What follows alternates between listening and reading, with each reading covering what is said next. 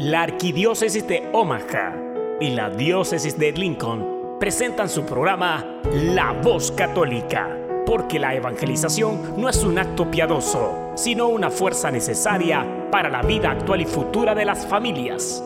Te invitamos desde ya a escuchar tu programa La Voz Católica.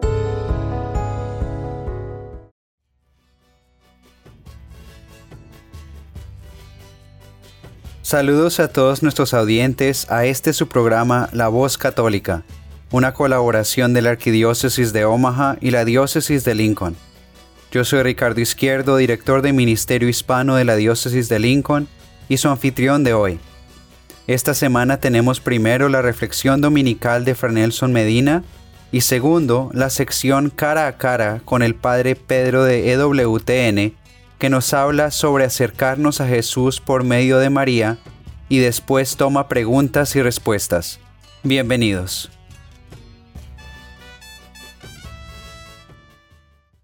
El tema principal del Evangelio de hoy es la diferencia que hay entre recibir un milagro de Jesús y encontrarse con la persona de Jesús. Feliz domingo para todos. En el capítulo primero de San Marcos y en otros lugares, encontramos la curación de un hombre leproso. En aquella ocasión, Jesús sanó a este hombre tocándolo. Recordamos seguramente ese pasaje porque es dramático el momento en que el hombre le dice a Jesús, si quieres, puedes limpiarme. Y Jesús dice con gran compasión, quiero, y tocándolo, lo libra de la lepra. Pero parece que Jesús no tenía una sola manera, un solo estilo de hacer sus milagros preciosos. Nos damos cuenta que en el Evangelio de hoy no se acerca a aquellos leprosos, a esos diez leprosos que aparecen en el texto, tomado del capítulo número 17 de San Lucas. Dice el Evangelio que estos leprosos, situándose lejos, gritaban, a Cristo pidiéndole compasión. Es una situación muy parecida a la del otro milagro, pero esta vez Cristo obra de un modo diferente. En esa diferencia ya hay una enseñanza para nosotros. A veces queremos que Dios haga siempre las mismas cosas de la misma forma. No sé si ustedes han conocido, por ejemplo, personas que se han tenido em, que encontrar con Dios a través de un retiro espiritual, por ejemplo. Y les encantó el retiro que hicieron y es el mejor retiro del mundo y quieren que toda la gente haga ese, ese, ese mismo retiro. Ojalá en la misma casa, ojalá con los mismos predicadores, ojalá a la misma hora. Dios no está amarrado a hacer las cosas de la misma forma. Dios tiene muchos caminos y en esa diversidad de caminos también está la diversidad de su providencia y la manera como Él quiere acercarse a nosotros, dándonos enseñanzas, tocando nuestras vidas de modos distintos. A aquel leproso del capítulo primero de San Marcos, lo curó acercándose y tocándolo. La curación en este caso se da de otro modo. Hay algo muy interesante que puede pasar desapercibido Jesús dice a estos leprosos, les dice, vayan y preséntense donde los sacerdotes. Si nosotros recordamos la ley de Moisés, seguramente recordamos que precisamente se mandaba al leproso ya curado a que fuera donde el sacerdote.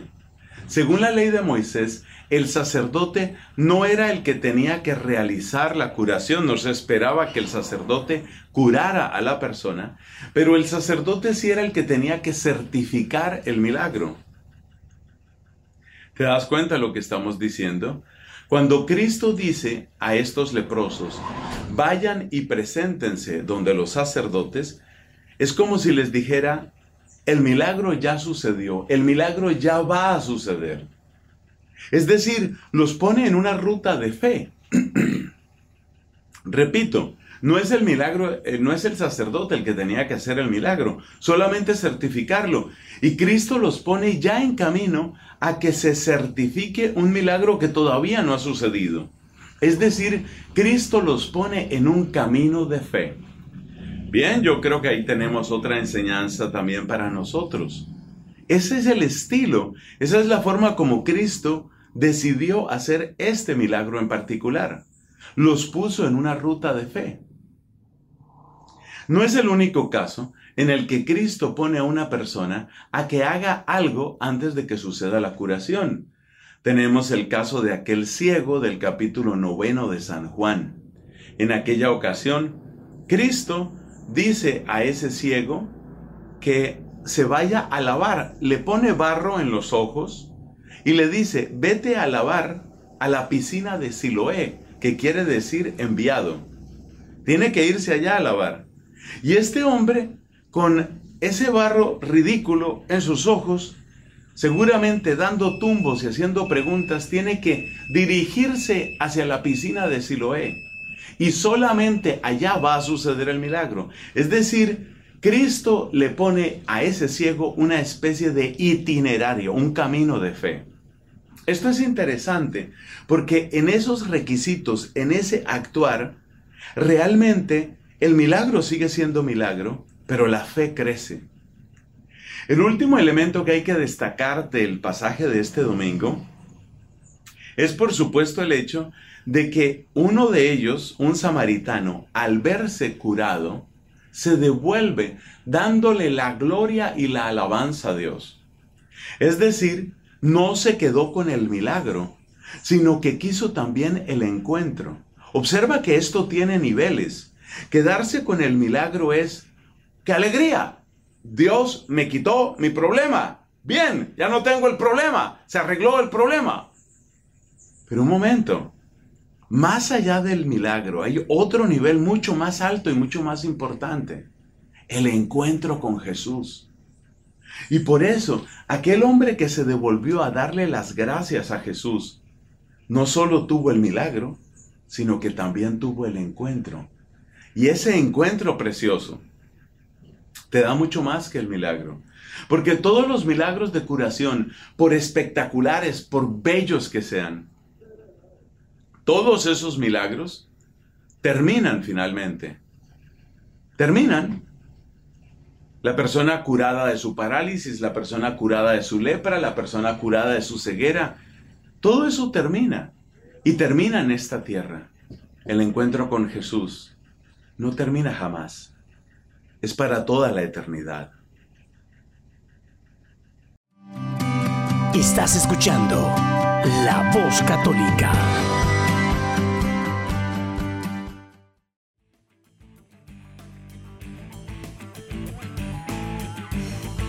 Gloria, alabanza, honor, honra al que merece lo más grande de todo lo que podemos hacer para Él, que es nuestro Señor y Salvador Jesucristo. ¿Qué tal, queridos hermanos y amigos?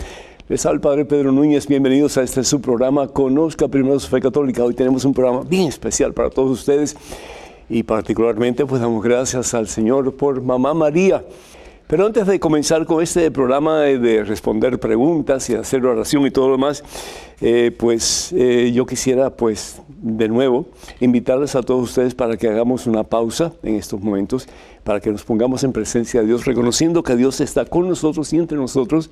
Hermano, hermana, sí, en este momento ya vamos a orar. En el nombre del Padre, del Hijo, del Espíritu Santo. Amén. Padre, gracias, oh Dios porque tenemos mamá. Y no solamente una mamá biológica, Padre Santo, pero tenemos una mamá en común. María, nuestra Santísima Madre. Gracias, Padre, por darnos a María como mamá. Gracias, oh Dios, por darnos a María que intercede ante tu Hijo, nuestro Señor Salvador Jesucristo, por nuestras necesidades. Creemos firmemente que al ser bautizados en Cristo Jesús, hemos sido bautizados y nos convertimos en especie de células de su cuerpo que al fin y al cabo es la iglesia. Gracias porque al ser parte de Cristo, como dice San Pablo en su carta a los Romanos capítulo 6, versículo 5, al haber sido injertados en Cristo, nos hacemos uno con Él. Y al ser uno con Él, y al Él tener a María Santísima como mamá, pues también nosotros en alguna forma podemos proclamar que ella es nuestra mamá también. Que podamos aprender mucho de ella, sobre todo su humildad, cuando ella es capaz de decir, y no solamente en un momento de su vida, pero en todo momento de su vida, he aquí la esclava del Señor, he aquí la esclava del Señor. Haz conmigo según tu palabra. Qué diferente sería este mundo, hermanas y hermanos, si todos nosotros como María Santísima pudiéramos decir lo mismo. Soy tu esclavo, Señor. Soy tu esclava, Señor. Ya no voy a seguir las corrientes del mundo que me apartan de ti. Ya no voy a seguir los dictámenes de mi carne que me hacen esclavos de pasiones que me apartan de ti. Ya no voy a ser una persona, mi Dios, rebelde como aquel hijo pródigo que se fue de la casa del Padre y qué triste, Padre Santo, cuando los hijos se van disgustados con papá y mamá y cuando desprecian el amor de papá y mamá y cuando optan por irse con amigos que al fin y al cabo los van a lastimar y dejan la casa paterna, dejan el amor que se les brindaba desde el principio para irse ilusionados a esos momentos de placer que al fin y al cabo no llevan a nada bueno. Gracias por María Santísima que nos enseña el camino que es su Hijo, nuestro Señor y Salvador Jesucristo. El camino de la felicidad, el camino de la verdadera satisfacción, el único camino que llena el vacío del corazón, el único camino que da propósito, sentido a nuestra vida, a veces confundida y experimentando terribles tempestades. El camino que da la paz. El camino que calma toda situación adversa en nuestra vida. El camino que nos saca del remolino en que a veces estamos metidos y nos lleva al centro de su divino corazón, que es Jesús. Gracias Padre Santo por darnos a María como nuestra mamá. Qué privilegio el poder tener dos madres, una biológica que cooperó contigo, mi Dios, para que pudiéramos nacer este mundo. Y una que nos abraza en el abrazo eterno de su Hijo, haciéndonos también suyos en Jesucristo. Y esa es nuestra Santísima Madre, la siempre Virgen María. Bendice mi Dios a todas las personas que están escuchando, que están viendo en estos momentos. Bendice nuestro deseo de poner a María como ejemplo como modelo de una vida que queremos imitar.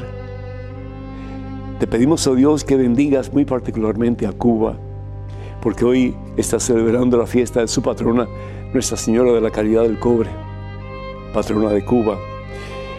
Y que los cubanos, poniendo a María como modelo a imitar, podamos amar a Cristo, su Hijo, nuestro Señor, con toda la fuerza de nuestro ser. Que el Señor nos bendiga hoy siempre, en el nombre de Jesús y por intercesión de María Santísima, bajo el título de Nuestra Señora de la Caridad del Cobre. Así lo pedimos. Amén. Damos gracias a Dios por Marta de Nevada que pide por sus padres eh, Filberto y Rebeca, que Dios les bendiga en abundancia ambos, y también Marilena de Miami, que pide oración por ella, por su mamá y por su hija, que Dios les bendiga a todos ustedes. Quiero también pedir por Jacob, y también por Ernesto, que está en estos momentos en dificultades con migración en los Estados Unidos. Que el Señor los bendiga y que no solamente ellos, pero todas las personas que tienen dificultades. Pedimos también por la caravana, las personas que se encuentran en México, las personas que tienen necesidad eh, tan básica de lo más elemental para poder sobrevivir. Que Dios los bendiga a todos. Y doy gracias a Dios también por todo lo que la iglesia está haciendo para ayudar a todas estas personas de tantas formas diferentes y tantas personas, cuando hablo de iglesia no solamente hablo de jerarquía, pero de tantos fieles que han extendido sus manos para ayudar a tantos necesitados en estos momentos difíciles. Quiero pedir también por todas las personas que están sufriendo, particularmente eh, los cristianos y aquellos que son inocentes y que también están sufriendo las consecuencias de la guerra en todos esos países donde en estos momentos pues hay tanta necesidad de paz y de unidad. Eh, que el Señor los bendiga en abundancia. Quiero pedir también por María de México, que pide oración por su hijo Gustavo Castro, que el Señor le bendiga en abundancia. Eh, Margarita eh, de Hermosillo, Sonora, México, pide oración por todas sus necesidades y también por su salud. Isabel de New York pide por la sanación y la recuperación de Arnulfo Pérez, quien tiene cáncer. Que Dios le bendiga en abundancia. Y San Juana de Texas, que Dios lo cuide mucho. Muchísimas gracias. Y también pedimos por todos aquellos que nos escriben a través de la página de Facebook de este servidor, pidiendo oración que Dios supla todas sus necesidades en abundancia hoy y siempre. Recordamos que los únicos medios oficiales de las redes de comunicación social de este servidor, Padre Pedro, son los siguientes. La página web de mensajes, mensaje 1, número 1.com. También eh, Facebook, por favor vayan a facebook.com diagonal Pedro Núñez. Eh, estamos enviando regularmente pues impulsos positivos, eh, palabras de fe que les pueden ayudar sin lugar a dudas, a acercarse más a la fuente de vida y salvación eterna que es Jesucristo. También estamos en Twitter y en Instagram y para comunicarse con nosotros a través de esos medios, vayan a arroba Padre Pedro Núñez. Y por favor tengan en cuenta eh, de tener mucho cuidado con los perfiles falsos que piden dinero en mi nombre. Eso nunca lo vamos a hacer a través de ninguno de estos medios. Pues hoy la iglesia está de manteles largos, pues sí, porque la iglesia está celebrando el cumpleaños de María Santísima. Pero ¿cuándo nació realmente María Santísima? No lo sabemos, como tampoco sabemos exactamente cuándo nació Jesús. Porque, eh, como hemos dicho anteriormente, eh, las personas que no eran importantes para la sociedad en aquellos momentos, aunque estas dos personas eran supremamente importantes, sobre todo nuestro Señor Jesucristo, pero como ellos vivían en una forma tan sencilla, tan humilde, pues no eran reconocidos como importantes para la sociedad y por lo tanto el cumpleaños de ellos no se celebraba. Sin embargo, pues hoy día la iglesia sí celebra, ha escogido un día particular para celebrar el cumpleaños de la mujer más santa de la mujer que puede enseñarnos el camino más perfectamente que nos conduce a Jesús, que es el camino, y esa es nuestra Santísima Madre, la siempre Virgen María. Y particularmente en el día de hoy, pues la iglesia cubana, es decir, eh, todos los fieles de Cuba, eh, tanto la jerarquía como los fieles, eh, pues celebran esa fiesta tan especial. Y no solamente en Cuba, pero también en Estados Unidos, particularmente en Miami, en muchos otros lugares también la fiesta de Nuestra Señora de la Caridad del Cobre, patrona de Cuba.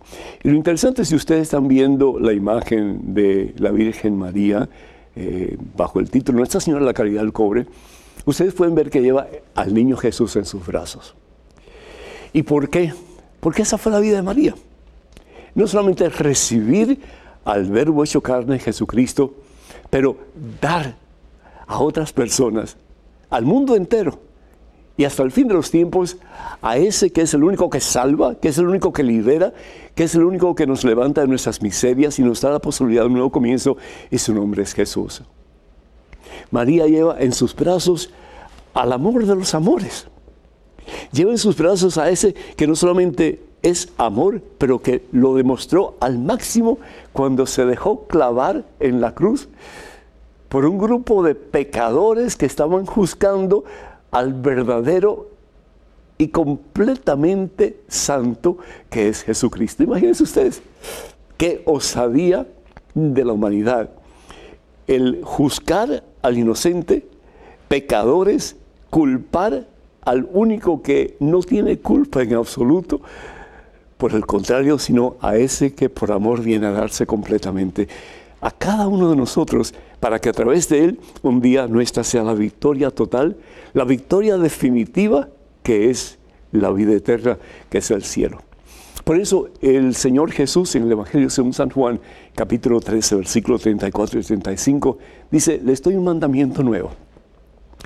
Ámense los unos a los otros como yo los he amado.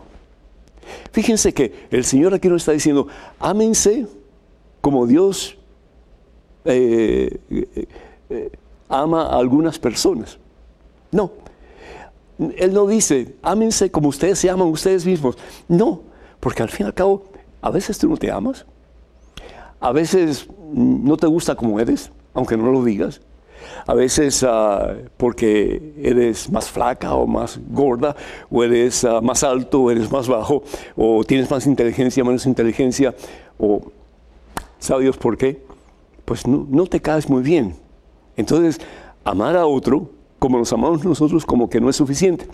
Y por eso es que Jesús dice en el Evangelio según San Juan, capítulo 13, versículos 34 y 35, Amense como yo los he amado, como yo los he amado. ¿Y en qué forma nos ha amado Jesús y hasta qué punto nos ha amado Jesús?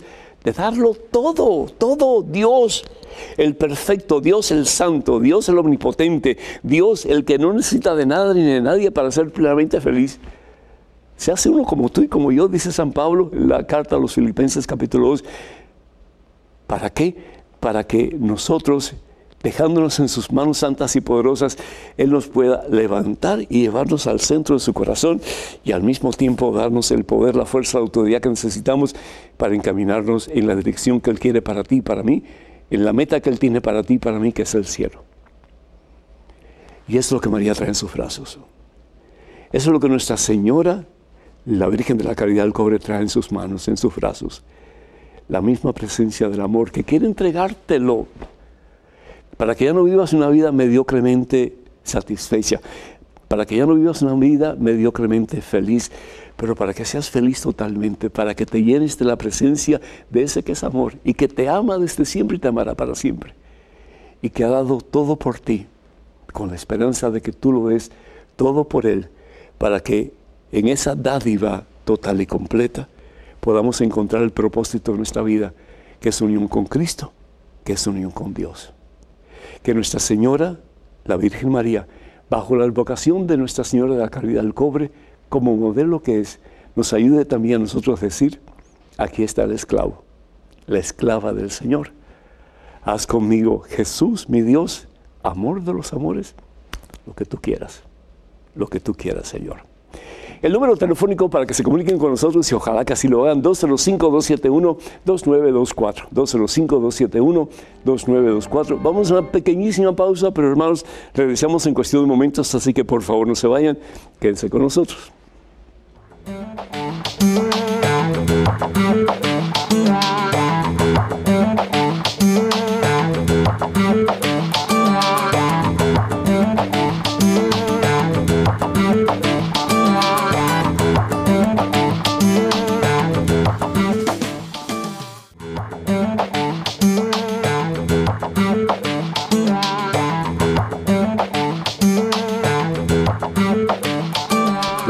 Rey de Reyes, gloria al Señor de Señores Jesucristo. Hermanos y hermanos, qué alegría estar con ustedes en este subprograma. Conozca primero su fe católica. Soy el Padre Pedro Núñez. Tenemos a Jimmy de Puerto Rico esperando pacientemente vía telefónica. Jimmy, ¿me escuchas? Sí, lo escucho. Buenos días. Muy buenos días. El Señor te bendice. ¿Cómo estás? Bueno, aquí estuve tanto tiempo esperando por la pregunta y estamos bien, pero mira, me llamaron para atrás y de tanto tiempo y caí en turno.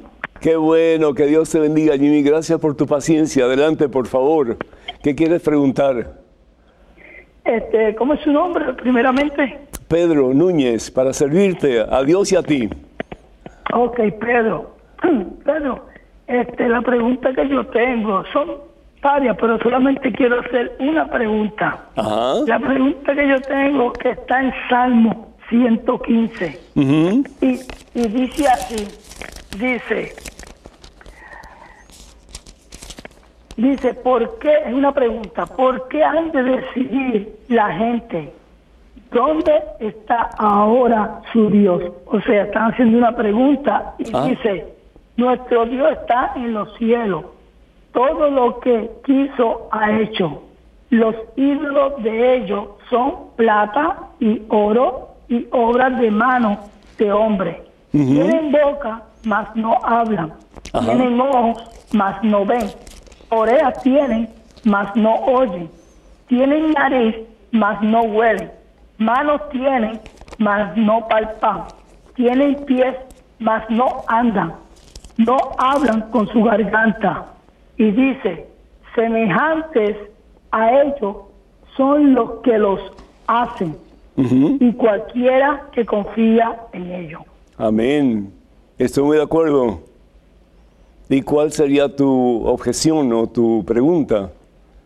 Pues mi pregunta es, este, ¿cómo de verdaderamente en las iglesias católicas tienen todas estas clases de imágenes que a la cual de verdaderamente Dios lo prohíbe? Entonces la gente, la gente que ven estas imágenes, pues entonces son muchos de ellos de verdaderamente que adoran a estas imágenes buscando a Dios y se hacen idolatría. ¿Tú, ¿Tú eres católica o fuiste católica alguna vez, Jimmy? Bueno, desde pequeño mi mamá estuvo introduciéndonos en la iglesia católica, Ajá, pero ajá. al conocer al tiempo la palabra a los 36 años Ajá, que tuve un tuve un encuentro con Dios ajá, en la cocina de mi casa que si Dios se me reveló ajá. de verdaderamente empecé a llorar y a llorar y ahí empecé a tener una relación con él. Le dije, Señor, ¿por qué tú me quitaste este semblante ahora? Y no me lo quitaste cuando más pequeño. Perdóname, Señor, por todo lo que te ha hecho. Y empecé a llorar. Ajá. Y ahí desde ese, desde ese día Señor cambió mi vida. Y entonces me empecé a buscar la, la- en la palabra, a estudiar la palabra. ¿Y bajo qué estudiaste la palabra, Jimmy? ¿Quién, Entonces, quién, te, quién te ayudó, quién te guió en el estudio de la palabra? ¿Un católico, un protestante o un evangélico? No, yo empecé a buscar de Dios yo mismo en la palabra. Claro, pero ¿quién te asesoró? La- en mí- el, el Espíritu Santo, como quien dice. No, Jimmy, Eh, no digas eso. Es decir, porque entonces el Espíritu Santo le dice diferentes cosas a diferentes personas. Y la verdad de Dios es una sola, Jimmy. Yo soy el camino, la verdad y la vida, dice el Señor Jesús. Evangelio según San Juan, capítulo 14, versículo 6. Hay una sola verdad. Desafortunadamente, los hermanos protestantes, sobre todo los evangélicos, para envenenar el corazón y la mente de los católicos que no tienen conocimiento de la palabra de Dios y lo que realmente la palabra de Dios dice, pues formulan una cantidad de teorías falsas que confunden a la gente, separan a las personas de las familias de ellos y forman una confusión que al fin y al cabo es lo que Satanás quiere. La palabra diablo, Jimmy, significa el que divide y eso es lo que Satanás quiere, dividir a la iglesia de Jesucristo para derrumbarla. Pero la iglesia de Jesucristo no va a ser derrumbada. La palabra de Dios bien dice en el Evangelio según San Mateo capítulo 16 versículo 18 que las puertas del infierno jamás la podrán vencer. Mira Jimmy, cuando el Señor habla, y esto ojalá que me escuches y me escuches de verdad de corazón, cuando el Señor habla a Moisés en el monte Sinaí, en la cima del monte Sinaí, y le da los diez mandamientos, le dice para comenzar, ¿verdad? No harás estatuas ni ninguna imagen de lo que hay arriba en el cielo. No, perdón, no, harás estatua ni imagen alguna de lo que hay arriba en el cielo, abajo en la tierra o en las aguas debajo de la tierra. No te postres ante esos dioses, ni le des culto, porque yo tu Dios soy un Dios celoso. ¿Cuáles, era- ¿Cuáles eran esos dioses a los que los judíos o los israelitas o estas eh, comunidades nómadas adoraban? Pues básicamente ellos tenían la influencia de la gente de Mesopotamia, particularmente la gente de Babilonia, que adoraban una multiplicidad de dioses falsos. Eran diferentes Baales, el, el Baal o el dios de la fertilidad, el dios de la lluvia, el dios de los truenos, el dios de, en fin, diferentes cosas así.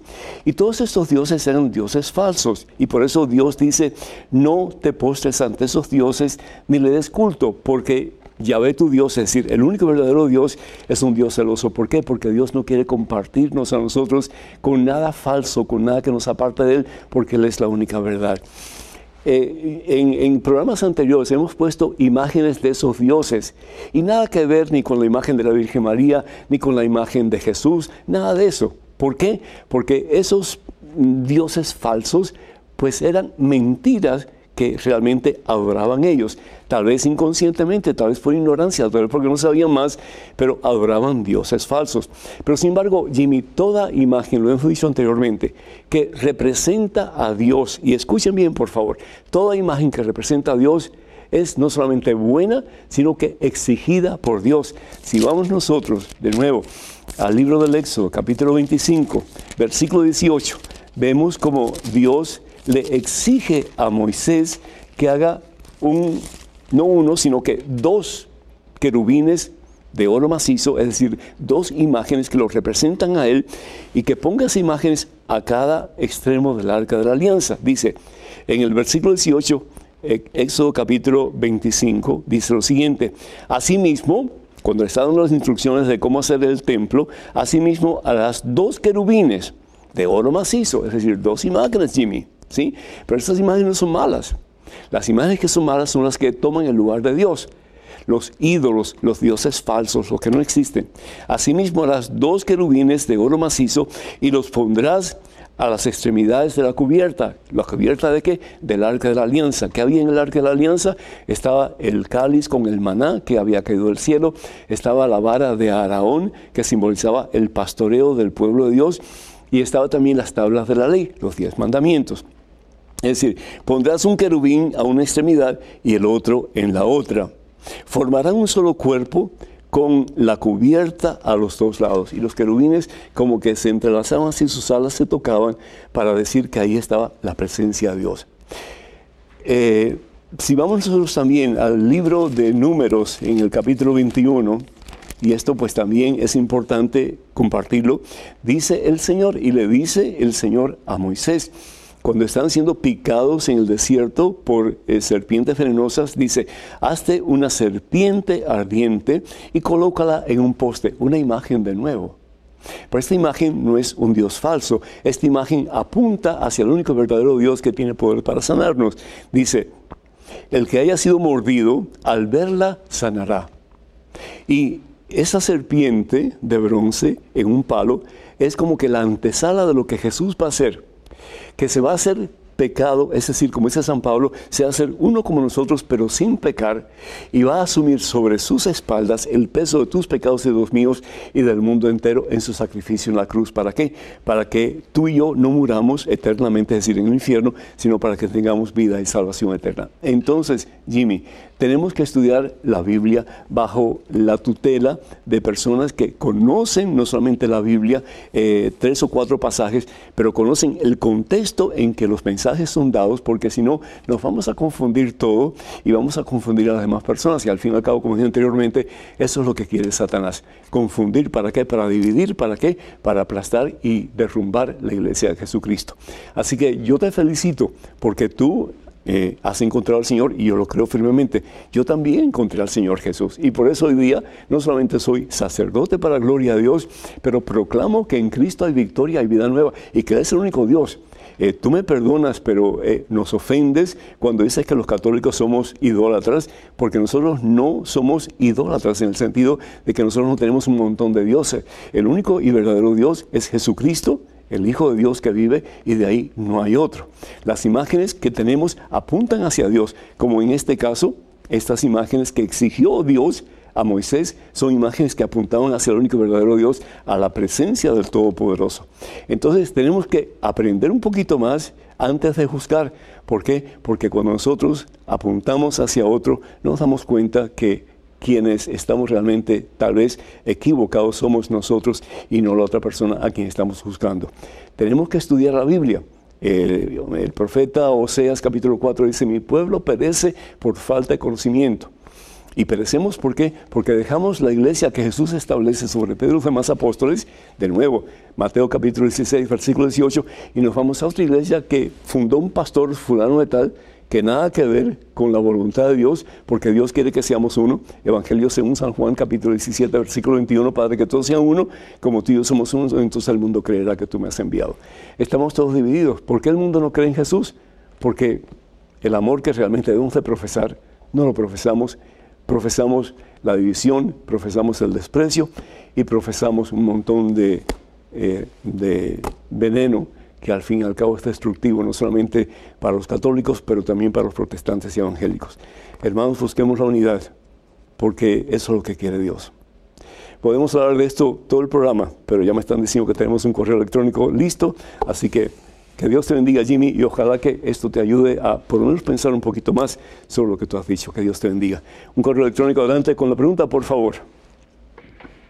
Padre Pedro, escuché a una mujer que si toma anticonceptivos no puede comulgar porque está en pecado. Me resultó muy cierto, pero muy triste a la vez. He hablado con dos sacerdotes y unas monjitas sobre el aborto que producen estas pastillas. Todos me respondieron que no son abortivas, que era mejor ni meterse en eso.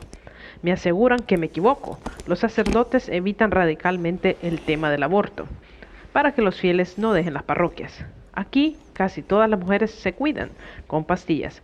¿Qué puedo hacer? ¿Dónde consigo información en francés para que los sacerdotes y monjitas con los que he hablado me crean y tomen conciencia de la realidad?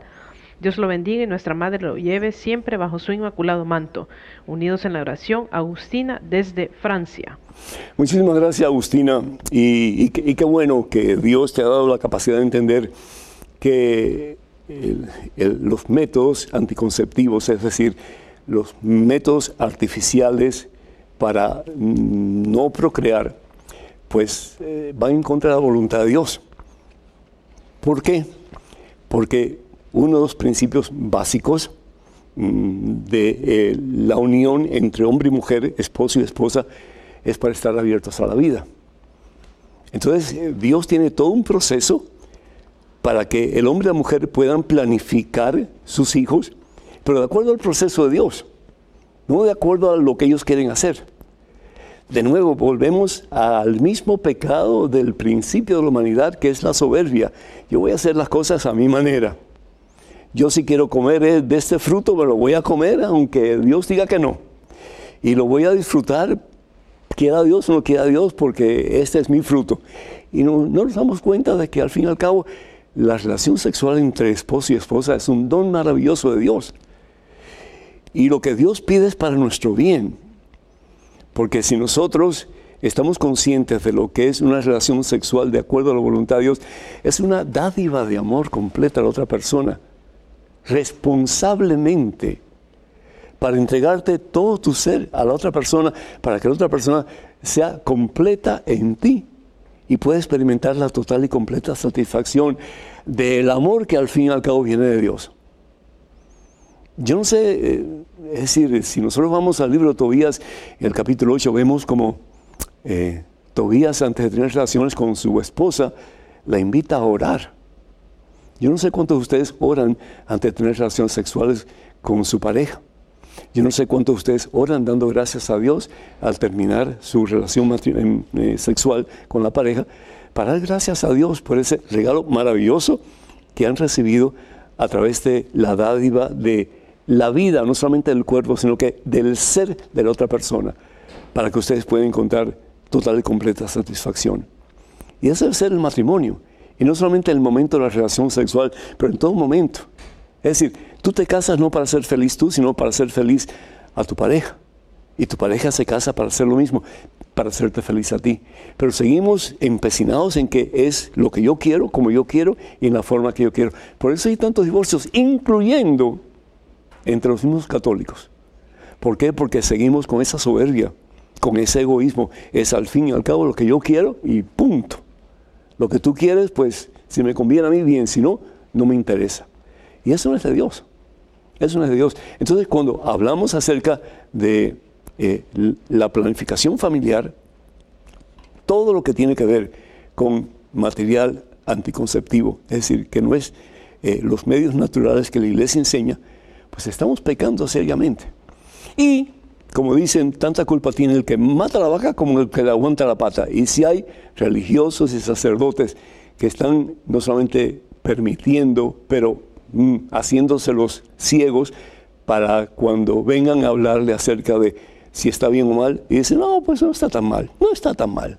Pues sí está muy mal, sí está muy mal. Eh, aquí en Estados Unidos se han hecho muchos exámenes al, al respecto. Y se sabe, se sabe lo que pasa, que, eh, es tanto el comercio de todas estas píldoras anticonceptivas que es mejor callarse la boca incluyendo los políticos, ¿sí? Pero se sabe, se sabe que todas las pastillas tienen un efecto abortivo. Y, que esas pastillas lo que hacen en su mayoría es que previenen que el embrión, es decir, ya el ser humano en su estado mm, más ínfimo, no pueda eh, pues formarse en el óvulo de la mujer. Lo rechaza. El óvulo rechaza el embrión y por lo tanto no puede, no puede, eh, no puede formarse. Eh, perdón, el, no el óvulo, sino que el, útero de la mujer no lo permite. Entonces, ¿qué es lo que pasa? Se aborta el embrión y el embrión es un ser humano. Estamos abortando un hijo, una hija. Y la pastilla del día después es también abortiva. ¿Por qué? Porque la mujer sin darse cuenta aborta el embrión. Entonces, por el amor de Dios, tengamos mucho cuidado, hermanas y hermanos. La iglesia, como he dicho anteriormente, puede tener 20.000 faltas porque tú y yo estamos en ella y somos limitados y somos pecadores. Pero la iglesia, su doctrina es nítida, es perfecta. ¿Por qué? porque está impulsado por el Espíritu Santo y viene del mismo corazón de Jesucristo. Entonces, por el amor de Dios, eh, estemos conscientes de que si hacemos algo contrario a lo que nos pide la iglesia, si hacemos algo contrario a lo que nos pide la palabra de Dios, si hacemos algo contrario a lo que nos pide el Señor, pues es decisión nuestra, pero al fin y al cabo estamos cometiendo una falta grave. Y toda acción tiene una consecuencia. Y hay un justo juez que sí es eternamente misericordioso, pero también en justicia, pues si no hacemos lo que Él nos pide para nuestro bien, hay consecuencias que sufrir. Que Dios los bendiga.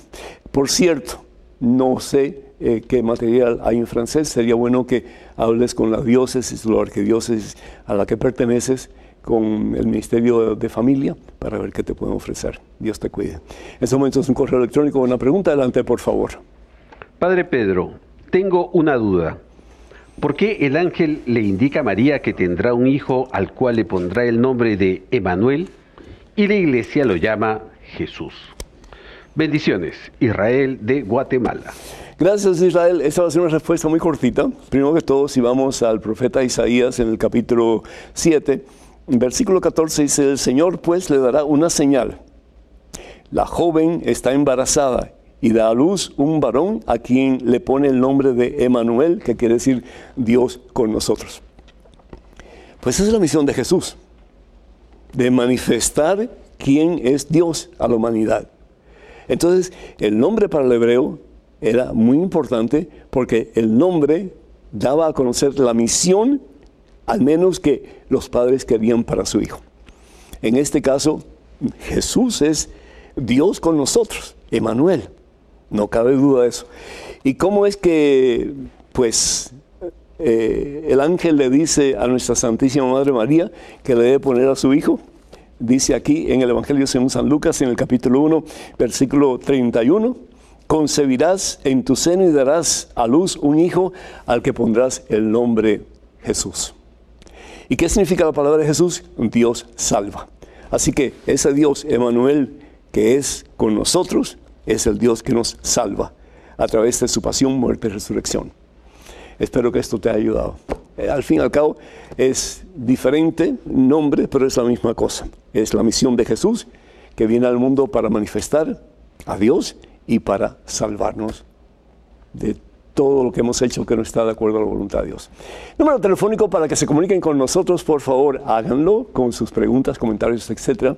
205-271-2924. 205-271-2924. Vamos a una pequeñísima pausa, pero regresamos en cuestión de momentos, así que por favor no se vayan, quédense con nosotros.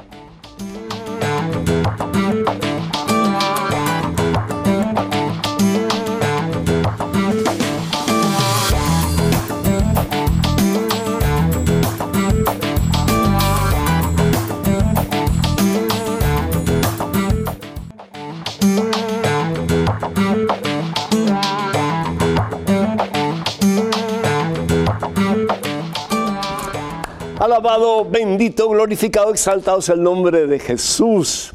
Palabra que significa Dios salva. ¿Y te has dejado salvar por Jesús? Ojalá que sí, porque en Cristo Jesús hay victoria, a pesar de las tempestades y dificultades que podemos experimentar en la vida. Tenemos a Rebeca de este, Virginia en vía telefónica pacientemente esperando. Rebeca, ¿me escuchas?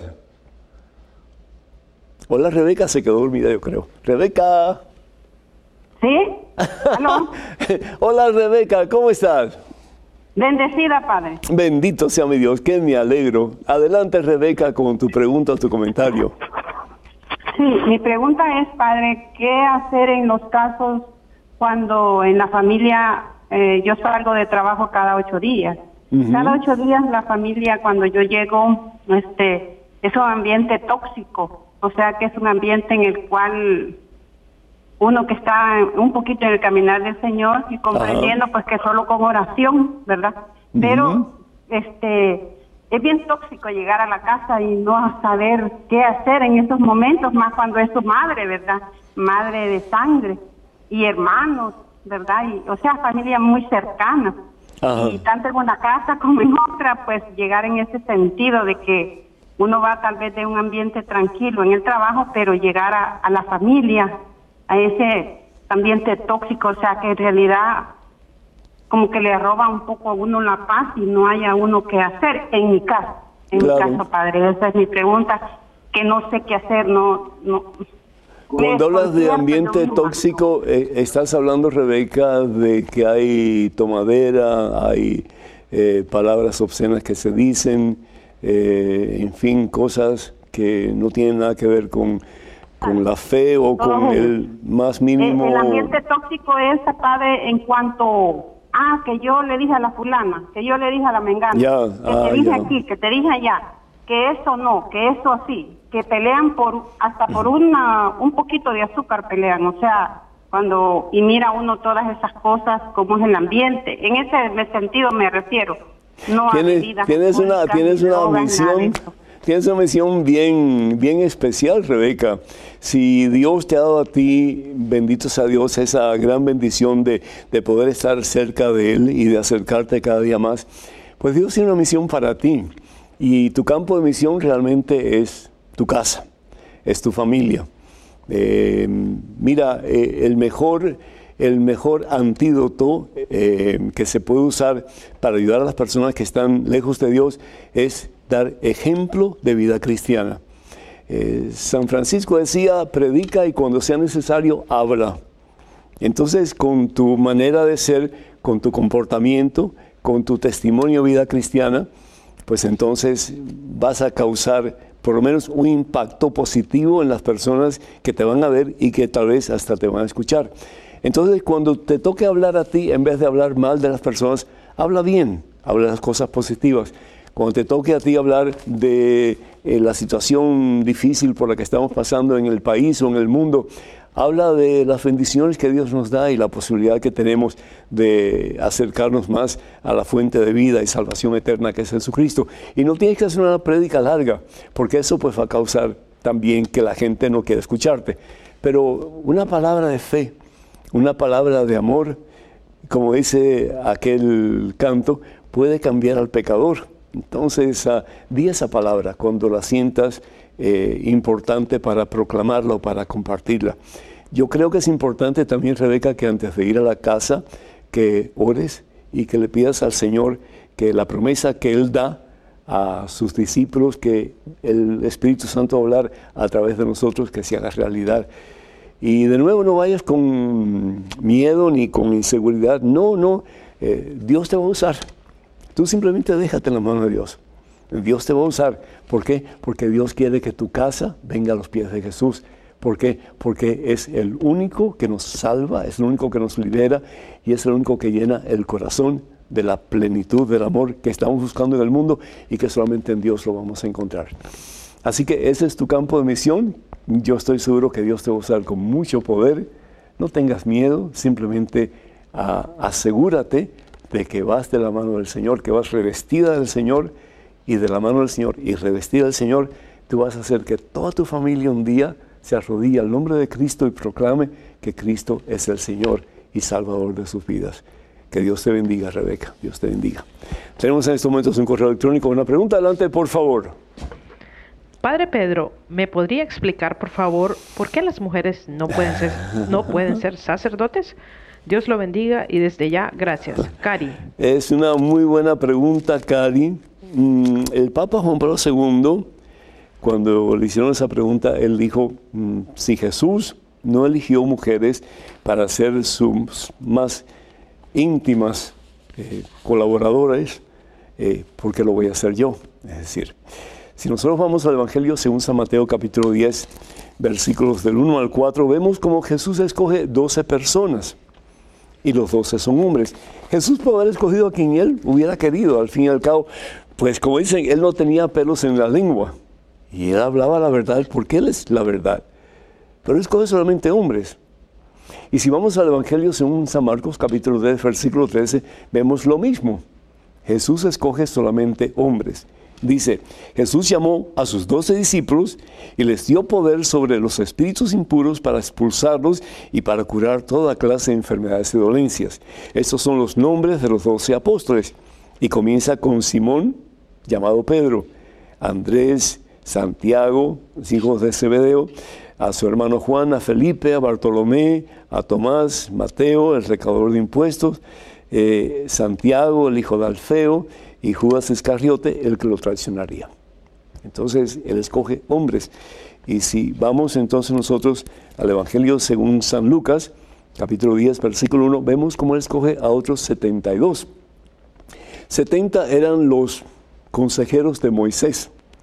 Eh, eran los más cercanos que Dios utilizaba para que apoyaran el ministerio o la obra de Moisés. Y Jesús escoge 72. 70 porque 70 tiene que ver con los eh, 70 del Antiguo Testamento, pero dos, esto es importantísimo, pienso yo, porque, porque Él los manda de dos en dos. Entonces, para enfatizar en el número dos, Jesús escoge a 72 varones para que ayuden en la amplificación de la misión que Jesús le encomienda a sus 12 más cercanos colaboradores, que son sus apóstoles. ¿Por qué Jesús no escoge mujeres?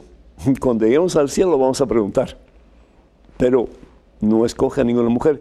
Las mujeres que acompañan a Jesús, como María Magdalena y las otras Marías, pues fueron personas que estuvieron muy cerca de Jesús, que apoyaron el ministerio de Jesús, pero que no ninguna de ellas fue parte de grupo de apóstoles llamado o escogido por el mismo Jesús, por el mismo Dios. Entonces, de nuevo, el Papa San Juan Pablo II dijo, si Jesús no lo hizo, ¿quién soy yo para hacerlo? Cuando lleguemos al cielo vamos a preguntar. Tenemos en estos momentos una pregunta, un correo electrónico. Adelante, por favor. Padre Pedro, ¿podría explicar el concepto del término evangélico? Mis padres, que son católicos, me hablaban de los cuatro evangelios y que todo el que cree en ellos es evangélico. Por otro lado, los hermanos separados dicen que ellos son los evangélicos. Nosotros los, los, católicos que creemos en los cuatro evangelios, ¿también somos evangélicos? Adolfo Antonio, de Palo Blanco Jamao, al norte Moca, República Dominicana. Adolfo Antonio, tienes, tienes una pregunta muy, muy buena. El que cree en los evangelios, que al fin y al cabo pues se resumen en uno, y lo podemos mm, leer en el Evangelio según San Juan, capítulo 3, versículo 16, tanto amó Dios al mundo que dio a su único Hijo. Esa es la buena noticia. La palabra Evangelio significa la buena noticia. ¿Y cuál es la buena noticia? Que tenemos los cielos abiertos para que, eh, pues sometiéndonos a la voluntad de Dios, con la fuerza y el poder de Dios, podamos un día alcanzar la corona de los santos que es el cielo. Todo el que cree en los evangelios, que es realmente pues uno, el evangelio, eh, Jesús es el evangelio, la buena noticia, pues somos evangélicos. Tus papás tienen razón, porque la palabra evangélico significa el que cree en el evangelio o los que creen en los evangelios. Y también somos pentecostales, porque creemos que el Espíritu Santo se derramó el día de Pentecostés sobre aquellos que estaban en el aposento alto, unos 120 más o menos, junto con María Santísima. Entonces somos pentecostales porque desde el bautismo hemos recibido la presencia del Espíritu Santo y por eso nos convertimos en templos del Espíritu Santo, como dice San Pablo en su primera carta a los Corintios, capítulo, em, capítulo, ¿qué? capítulo 13, versículo 6. Me parece que así es. El caso es que lo que quiere Dios es que vivamos en la unidad. Los hermanos evangélicos se llaman evangélicos, pero realmente han salido de la iglesia católica. Pero ¿qué es lo que pide Jesús? Jesús pide que seamos uno. Evangelio según San Juan, capítulo 17, versículo 21, Padre, que todos sean uno como tú y yo somos uno, entonces el mundo creerá. Evangelio según San Juan, capítulo 14, versículo 6, que Jesús dice, yo soy el camino, la verdad, la vida. No hay otro camino. No hay otro Espíritu Santo que esté diciendo, no es por aquí la cosa, no es por allá la cosa. No, somos, somos uno. Estamos llamados a la unidad en Cristo Jesús, impulsados por el Espíritu Santo para alcanzar la victoria que es el cielo. Y sabemos que Jesús funda una sola iglesia. No funda tantas iglesias como hoy día, que es realmente un escándalo para el mundo entero. ¿Por qué? Porque nosotros, los cristianos que supuestamente predicamos la unidad y el amor, estamos todos divididos. Pero ¿qué es lo que dice Jesús en el Evangelio según San Mateo capítulo 16, versículo 18? Sobre esta piedra edificaré mi iglesia. No mis iglesias, sino que una sola iglesia. Y la única iglesia que funda Jesús es la iglesia que conocemos como la una santa, católica y apostólica. Si nosotros vamos entonces eh, al Evangelio eh, según, eh, perdón, a la carta de San Pablo, la carta de San Pablo, eh, la primera carta a los Corintios, el capítulo 6, versículo 19. Mm, no saben que sus cuerpos son templos del Espíritu Santo, lo que estaba diciendo Dios anteriormente, que han recibido de Dios y que están en ustedes. ¿Y cómo lo hemos recibido? A través de los sacramentos, principalmente el primero, que es el bautismo. En estos momentos tenemos un correo electrónico. Una pregunta, adelante, por favor. Padre Pedro, ¿a quién debo dirigir la oración? A Dios Padre o a Dios Hijo? Heidi. Heidi, muchísimas gracias. Pues así, simplecito, yo diría que a Jesucristo. ¿Por qué? Porque Jesús es el camino que nos lleva al Padre. Como dije anteriormente, Evangelio según San Juan, capítulo 16, perdón, capítulo 14, versículo 6, yo soy el camino, yo soy la verdad, yo soy la vida. Nadie va al Padre sino a través de mí. El único mediador, como bien dice San Pablo en su segunda carta a Timoteo, vamos a ver aquí si podemos ir rapidito, eh, segunda carta, oh, vamos a ver acá.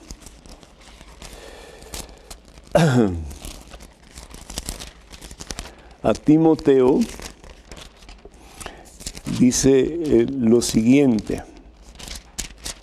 Eh, perdón, eh, la primera carta a Timoteo, eh, capítulo 2, versículo 5. Dios es único y único también es el mediador entre Dios y los hombres, y ese es Jesucristo. Entonces, toda oración que hacemos, inspirada por el Espíritu Santo, va dirigida a Jesús y Jesús la lleva al Padre. Podemos orar si queremos al Espíritu Santo, definitivamente. Yo oro muchas veces pidiendo unción de Espíritu Santo para que yo pueda tener la sabiduría que Dios quiere que tenga para poder predicar su palabra. Está bien, pero de todas maneras esa oración va a ser llevada a Jesús y Jesús la va a llevar al Padre, que es el único camino que nos lleva a la misma presencia de Dios, Dios Trino y sobre todo en este caso Dios Padre. Ojalá que esto les haya servido, sí, así que orar es lo importante. ¿A quién lo oramos? Al Padre, al Hijo, al Espíritu Santo, da igual, pero saber que el único camino al Padre es Jesucristo. Ahora, entre nosotros y Jesús, todos nosotros podemos orar y particularmente pedir oración a nuestra Santísima Madre, la Virgen María, para que ella interceda ante su Hijo por nuestras necesidades. Estaré con el favor de Dios en la celebración familiar de EWTN el sábado 21 de septiembre. No se lo pierdan. Va a ser en Magnus Arena de la Universidad de Denver, en Denver, Colorado. Va a estar con nosotros Pepe Alonso, Alejandro Bermúdez, el padre Agustino Torres y este servidor impartiendo conferencias a todas las personas que van a, participar. Ojalá que ustedes nos puedan acompañar. El evento es completamente gratis, así que los esperamos a todos. Para más información, por favor, comuníquense con ewtn.com en diagonal celebración familiar. Todo eso junto, ¿sí? También recordarles que si Dios así lo permite, voy a estar en West Palm Beach, en Florida, del 4 al 5 de octubre con el Padre, padre Mario Castañeda en la parroquia St. John Fisher en un retiro celebrando el aniversario del grupo de oración. Escríbanos, hermanas y hermanos, con sus preguntas, comentarios. Háganlo eh, yendo a padrepedro.ewtn.com. Padrepedro.ewtn.com. Les invitamos de todo corazón para que sigan orando por este ministerio que pues ayuda a tantas personas como a usted y a mí.